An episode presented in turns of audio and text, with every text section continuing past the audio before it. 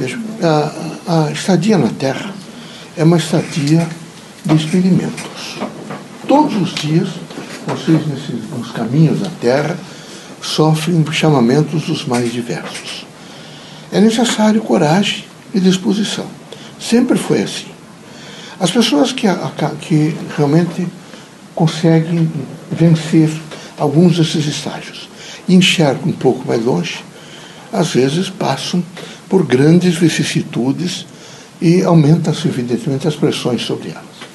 Vocês imaginem que é, os imperadores de Roma, se sentindo diminuídos diante do crescimento do cristianismo, e particularmente porque já estava atingindo algumas famílias de patrícios, e Diocleciano resolveu então dizer o seguinte: a partir de agora, quem for realmente não é, é, é pego no, no exercício desta fé que nesse momento agride Roma, deve ser imediatamente preso e deve ir para as arenas.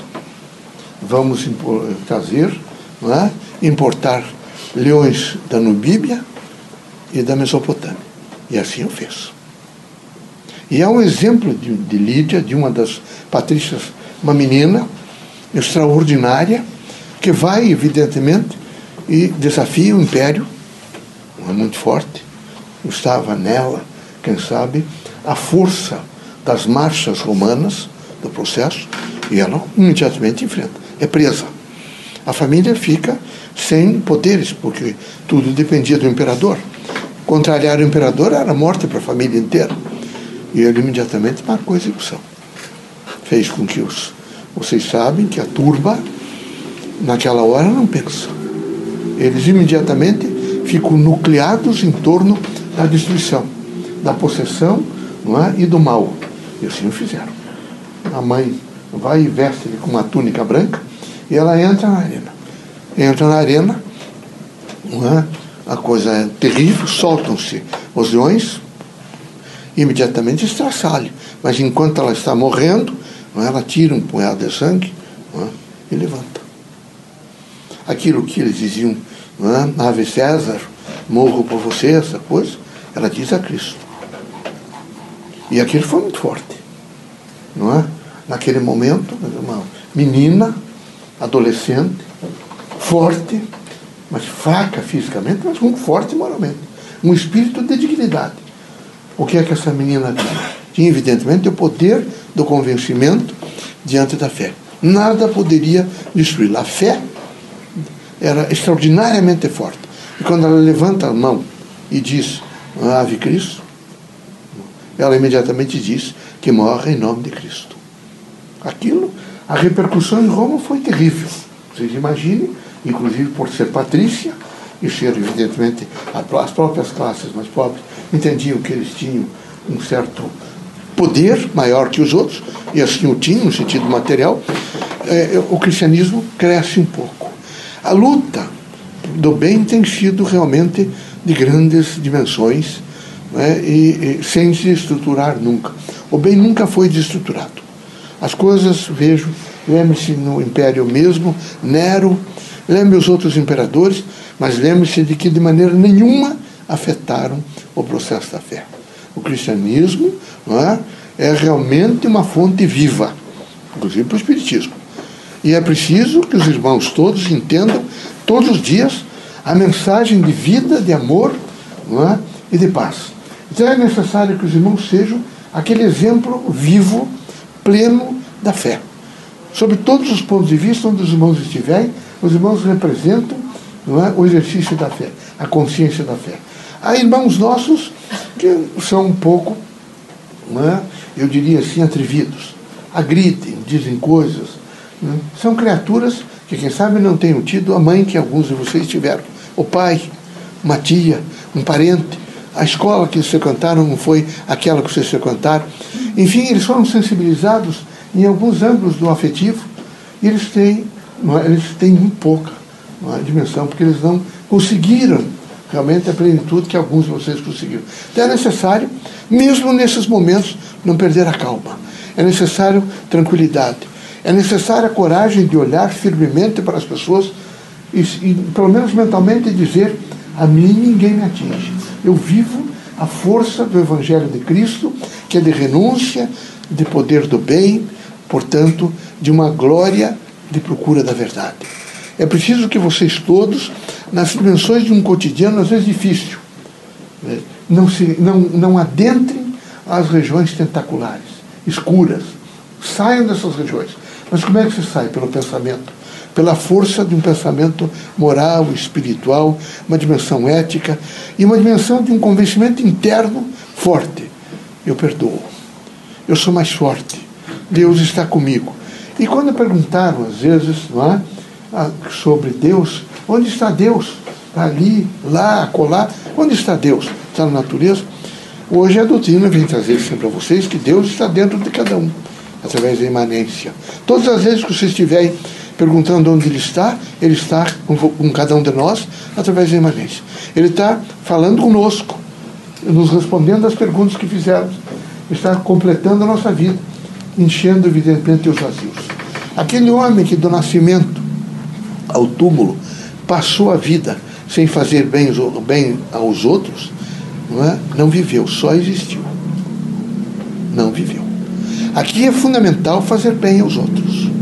O rastro que os irmãos deixarem deve ser um rastro de luz, de serviço ao próximo, de bondade, de renúncia. Deve ser um, um rastro onde os irmãos, ao olhar para dentro de si mesmo e para os arquivos registracionais que os irmãos têm do comportamento, sempre esses arquivos os irmãos leiam, não é? Você tentou ser bom, você foi bom, foi bom, você não falou mal do próximo, você não agrediu, você não aviltou, você foi tolerante. É preciso, nesse momento, não, não passar a vida em branco.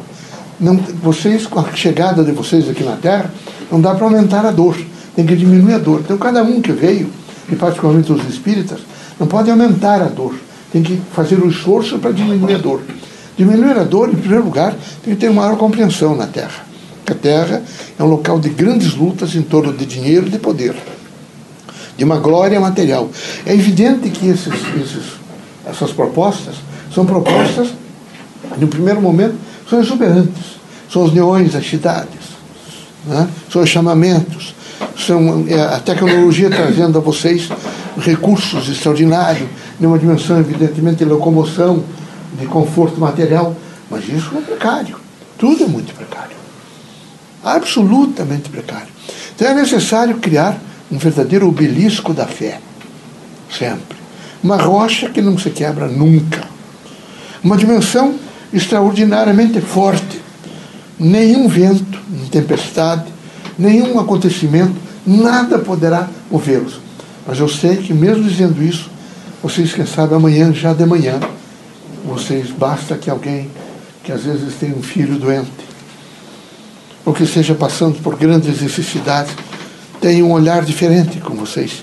Vocês interpretem como esse olhar fosse de agressão e vocês já agridem. O evangelista novo não pode agredir. Ele deve ser tolerante para ser compreensível e justo. Ele deve ser bondoso porque ele tem consciência de que o bem não é um antídoto contra todo o mal. Ele tem que procurar o amor porque o amor representa a luz e sempre que estiver amando estará se iluminando. Então recomendamos aos irmãos esta força de amor, porque ele é a porta que abre a oportunidade para que todos os irmãos possam, integrados à vida, fazer o melhor. Deus os abençoe, Jesus os ilumine, que vocês sejam muito fortes compreensivos e justos.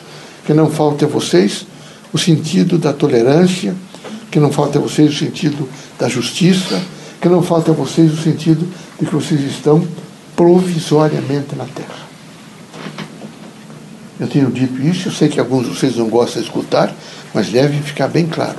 Não esqueçam, meus amigos, vocês todos estão na fila do desencarne. Todos. Ninguém ficará aqui. Todos. Então é preciso. O, cotidiano de vocês é um gasto. Quando vocês desencanarem, quem sabe alguns de vocês não é, vão ser. vão levantar, ser carregados até, que estarão tão extenuados e tão enfraquecidos que, quiçá, espíritos bons, guias, amigos, protetores, instrutores superiores, os carreguem no colo. Não é? Quem sabe quando vocês melhorarem, que vocês olharem, vocês nem perceberam foram carregados. E vocês olharem, mas onde estão os meus rastros? Todos os outros eu vim até aqui, naquele momento estava tão difícil para você, é? que nós os carregamos no colo. Mas é preciso que vocês tenham um exercício de fé. É preciso que vocês tenham poder de renúncia. É preciso que vocês não tenham a guarnição do mal. Tem a guarnição do mal aquele indivíduo não é, que está sempre se vangloriando e achando que, que bom que alguém realmente está nesse momento passando por aquilo, porque ele não presta. O espírita não pensa assim. O espírita é potencialmente posto em um nível de justiça, do bem, da procura da verdade e é, sempre regado pelo amor. O espírita é alguém que sabe que ele não pode nunca aumentar a dor social, ele tem que diminuí-la. E para diminuí-la, ele tem que ter a potencialidade da luz, ele tem que viver na esperança, e ele tem que ter uma força de convencimento tão extraordinário que nos momentos de provação ele tem discernimento e serenidade. Nos momentos de luta, é? ele tem determinação e coragem. Sem esse binômio, meus amigos, é muito difícil viver em equilíbrio. Eu espero que os irmãos pensem muito sobre discernimento e serenidade em todos os momentos. Vejam, aqui, meus amigos, um terá que dar não é, é, é o destino aos restos finais do corpo. Eu espero que vocês não sejam, observem um pouco a natureza, não sejam como os chorões, que estão sempre olhando para a terra. Sejam os cipés, que estão olhando para cima. Que triste vocês permanentemente ficar sempre presos na terra, até mesmo não é, nas alco no sentido da, da cova, do coveiro, daquilo que enterraram. É preciso ser ciprés, olhando para cima. Se vocês ainda tiverem como os chorões, é triste, muito triste. Vocês aprenderam muito pouco no Espiritismo. E é preciso aprender bastante no Espiritismo. Um dos aprendizados é este. Olhem para cima. Aqui não tem idade para morrer.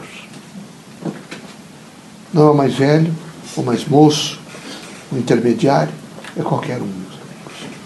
Qualquer um. E é necessário que vocês, em qualquer situação, em qualquer situação, olhem para o céu. Sejam cipés. E não o chorão. Que Deus ilumine, que Jesus os fortaleça, que vocês na, vejam nessa extraordinária compreensão, nessa fortaleza da fé, vocês procurem fazer o melhor. E é preciso fazer o melhor. É preciso fazer o melhor. Se vocês fizessem uma avaliação diária, será que eu estou fazendo melhor? Aqui é difícil, aqui a vaidade toma conta. Luxo, a ostentação. Bate na cabeça de vocês, mas eu sou melhor que ele. Aqui, todos os dias, as comparações vêm. O evangelista novo é alguém que diz: é meu irmão. Eu não posso destruí-lo. O evangelista novo é alguém que, em hipótese nenhuma, tem a pretensão de ser melhor que os outros. Evangelista novo, portanto, o espírita cristão, é alguém que está continuamente plantando através do amor. Só assim haverá possibilidade de um, uma terra nova e a terra nova é a terra de luz, porque é conhecimento, é sabedoria e é a certeza do amanhã. Tá bom? Deus os ilumine.